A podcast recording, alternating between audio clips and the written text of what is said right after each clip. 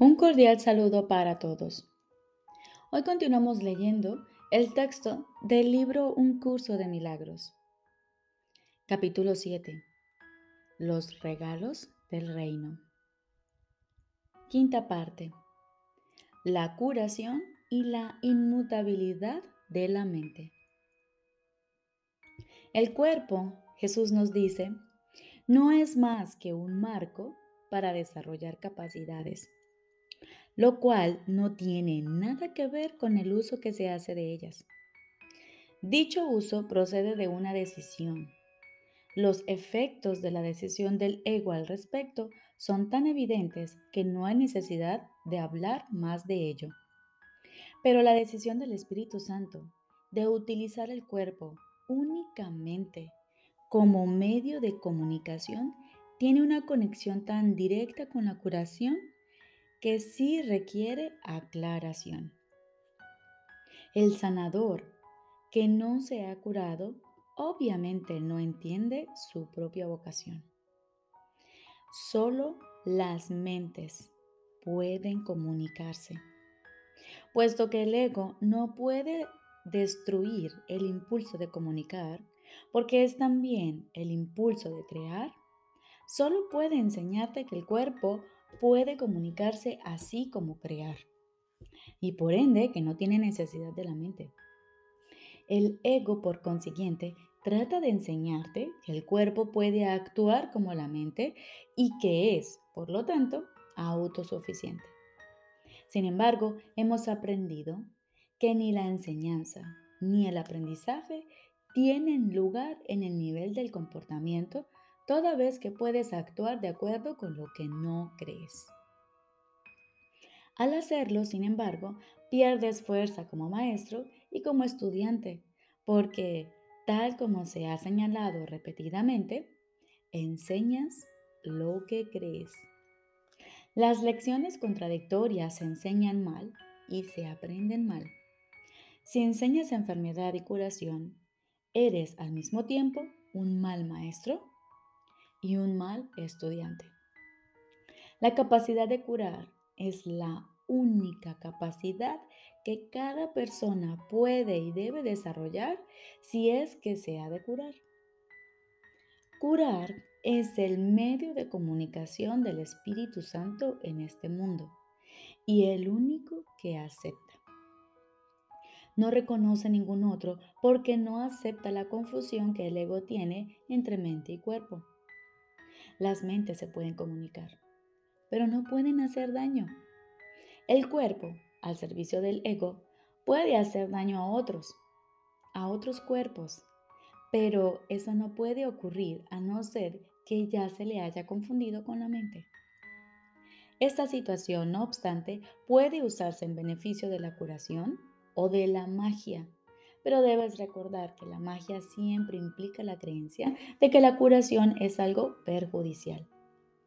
Esta creencia, completamente irracional, es su premisa y por consiguiente no puede sino proceder irracionalmente. La curación tan solo fortalece. La magia siempre procura debilitar. La curación no percibe nada en el sanador que todos los demás no compartan con él. La magia ve siempre algo especial, entre comillas, en el sanador, que él cree que puede ofrecer como regalo a aquellos que no lo tienen. Puede que dicho sanador crea que ese regalo procede de Dios, pero resulta evidente que no entiende a Dios si cree tener algo que los demás no tienen. El Espíritu Santo no actúa al azar y toda curación que procede de Él es siempre eficaz. A menos que el sanador cure siempre por mediación suya, los resultados variarán. Sin embargo, la curación en sí es consistente, puesto que solo la consistencia está libre de conflicto y solo los que están libres de conflicto son íntegros. Cuando el sanador admite que hay excepciones y que unas veces puede curar y otras no, está obviamente aceptando la inconsistencia. Está, por lo tanto, en conflicto. Y eso es lo que está enseñando. ¿Sería posible que lo que es de Dios no fuese para todos y para siempre? El amor es incapaz de hacer excepciones. Solo si hay miedo parece tener sentido la idea de las excepciones. Las excepciones son amedrantadoras porque las engendra el miedo. La expresión, entre comillas, sanador temeroso, es una contradicción intrínseca y es, por lo tanto, un concepto que solo para una mente en conflicto podría tener sentido. El miedo no produce alegría. La curación sí. El miedo siempre hace excepciones. La curación nunca las hace. El miedo produce disociación porque genera separación. La curación siempre produce armonía porque procede de la integración. Es precedible porque se puede contar con ella. Se puede contar con todo lo que es de Dios porque todo lo que es de Dios es completamente real. Se puede contar con la curación porque la inspira su voz y procede de acuerdo con sus leyes. Mas si la curación es consistente, tu entendimiento acerca de ella no puede ser inconsistente. El entendimiento significa consistencia, porque Dios significa consistencia. Puesto que ese es su significado, es también el tuyo. Tu significado no puede estar en desacuerdo con el suyo, porque todo lo que significas y lo único que significas procede de su significado y es como el suyo. Dios no puede estar en desacuerdo consigo mismo y tú no puedes estar en desacuerdo con Él. No puedes separar tu ser de tu Creador quien te creó al compartir su ser íntegro, su ser contigo.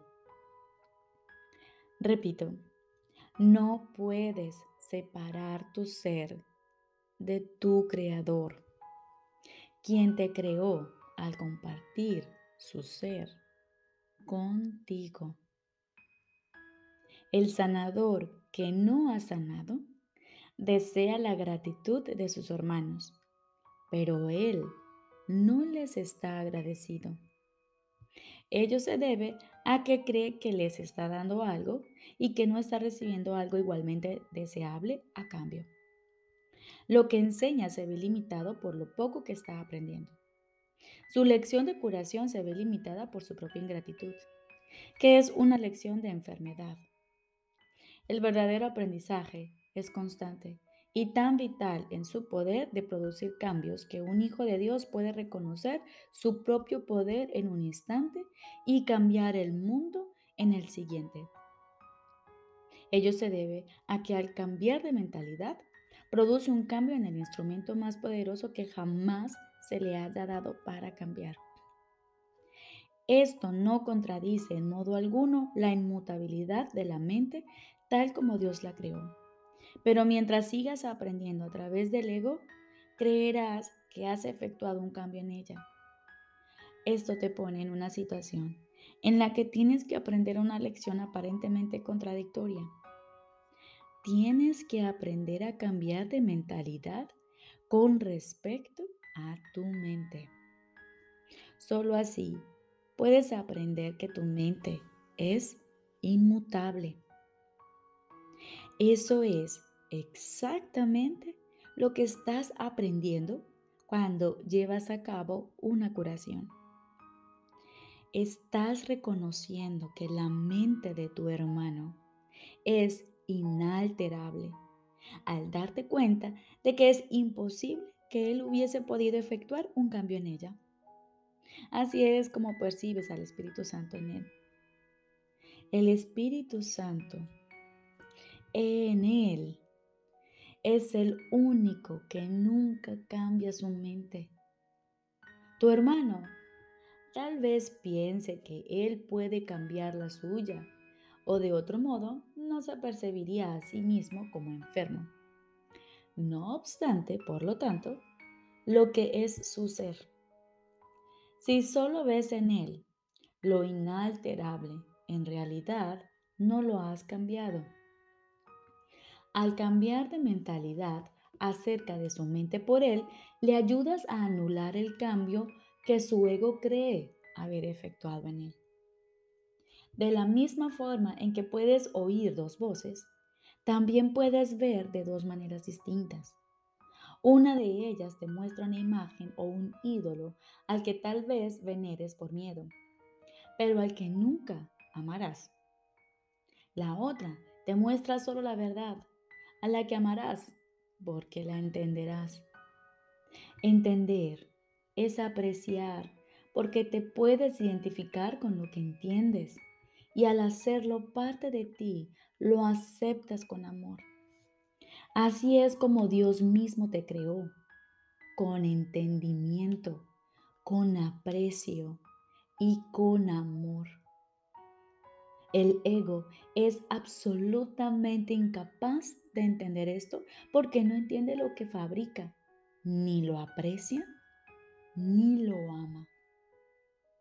El ego incorpora a fin de arrebatar.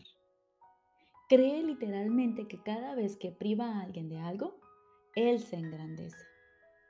He hablado a menudo de la expansión que se produce en el reino mediante tus creaciones, las cuales pueden ser creadas únicamente como lo fuiste tú.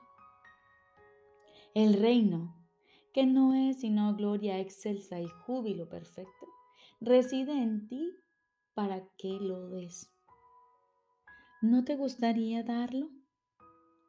Repito, el reino, que no es sino gloria excelsa y júbilo perfecto, reside en ti para que lo des. ¿No te gustaría darlo? No puedes olvidarte del Padre, porque yo estoy contigo y yo no puedo olvidarme de Él. Cuando te olvidas de mí, te olvidas de ti mismo y de aquel que te creó. Nuestros hermanos son olvidadizos. Por eso es por lo que necesitan que te acuerdes de mí y de aquel que me creó. Mediante ese recuerdo puedes cambiar sus mentes con respecto a ellos mismos, tal como yo puedo cambiar la tuya. Tu mente es una luz tan potente que tú puedes contemplar las mentes de tus hermanos e iluminarlas, tal como yo puedo iluminar la tuya. No quiero compartir mi cuerpo en el acto de comunión porque no estaría compartiendo nada. ¿Por qué iba a tratar de compartir una ilusión con los santísimos hijos de Dios de un santísimo Padre? y sin embargo lo hago. Quiero compartir mi mente contigo porque somos una misma mente. Y esa mente es nuestra. Contempla solo esa mente en todas partes, porque solo esa mente está en todas partes y en todas las cosas. Dicha mente lo es todo porque abarca a todas las cosas dentro de sí. Bendito seas tú que percibes únicamente esto, porque estás percibiendo únicamente lo que es verdad. Ven, por lo tanto, a mí y descubre la verdad que mora en ti. La mente que tú y yo compartimos, la compartimos con todos nuestros hermanos. Y a medida que los vemos tal como verdaderamente son, ellos se curan. Deja que tu mente brille junto con la mía en sus mentes y que mediante el agradecimiento que sentimos hacia ellos, cobren conciencia de la luz que hay en ellos. El resplandor de esta luz retornará a ti y a toda la afiliación, porque esa es tu perfecta ofrenda a Dios.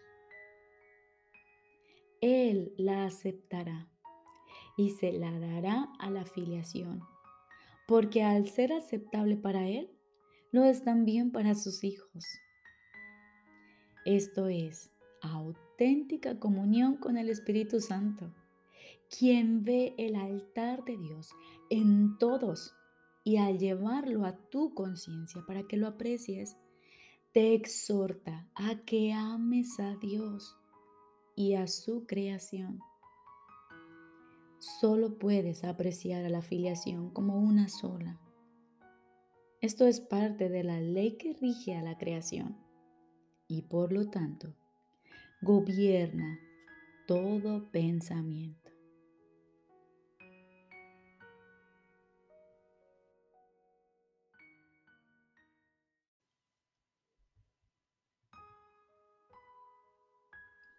Ahora continuamos con el libro de ejercicios. Lección número 50. El amor de Dios es mi sustento. El amor de Dios es mi sustento. He aquí la respuesta a cualquier problema que se te presente, hoy, mañana o a lo largo del tiempo. ¿Crees que lo que te sustenta en este mundo es todo menos Dios? has depositado tu fe en los símbolos más triviales y absurdos, en píldoras, dinero, ropa protectora, influencia, prestigio, caer bien, estar bien, entre comillas, relacionado, y en una lista interminable de cosas huecas y sin fundamento a las que dotas de poderes mágicos. Todas esas cosas son tus sustitutos del amor de Dios. Todas esas cosas se atesoran para asegurar la identificación con el cuerpo. Son himnos de alabanza al ego. No deposites tu fe en lo que no tiene valor no te sustentará. Solo el amor de Dios te protegerá de toda circunstancia, en toda circunstancia. Te rescatará de toda la tribulación y te elevará por encima de todos los peligros que percibes en este mundo a un ambiente de paz y de seguridad perfectas te llevará a un estado mental que no puede verse amenazado ni perturbado por nada, en el que nada puede interrumpir la eterna calma del Hijo de Dios. No deposites tu fe en ilusiones. Te fallarán. Deposita toda tu fe en el amor de Dios en ti, eterno inmutable y por siempre indefectible. Esta es la respuesta a todo problema que se te presente hoy.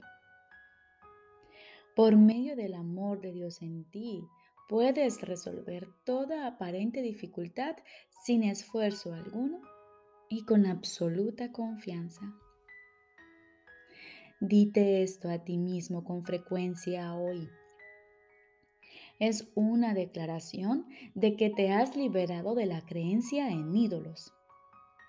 Es tu reconocimiento de la verdad acerca de ti.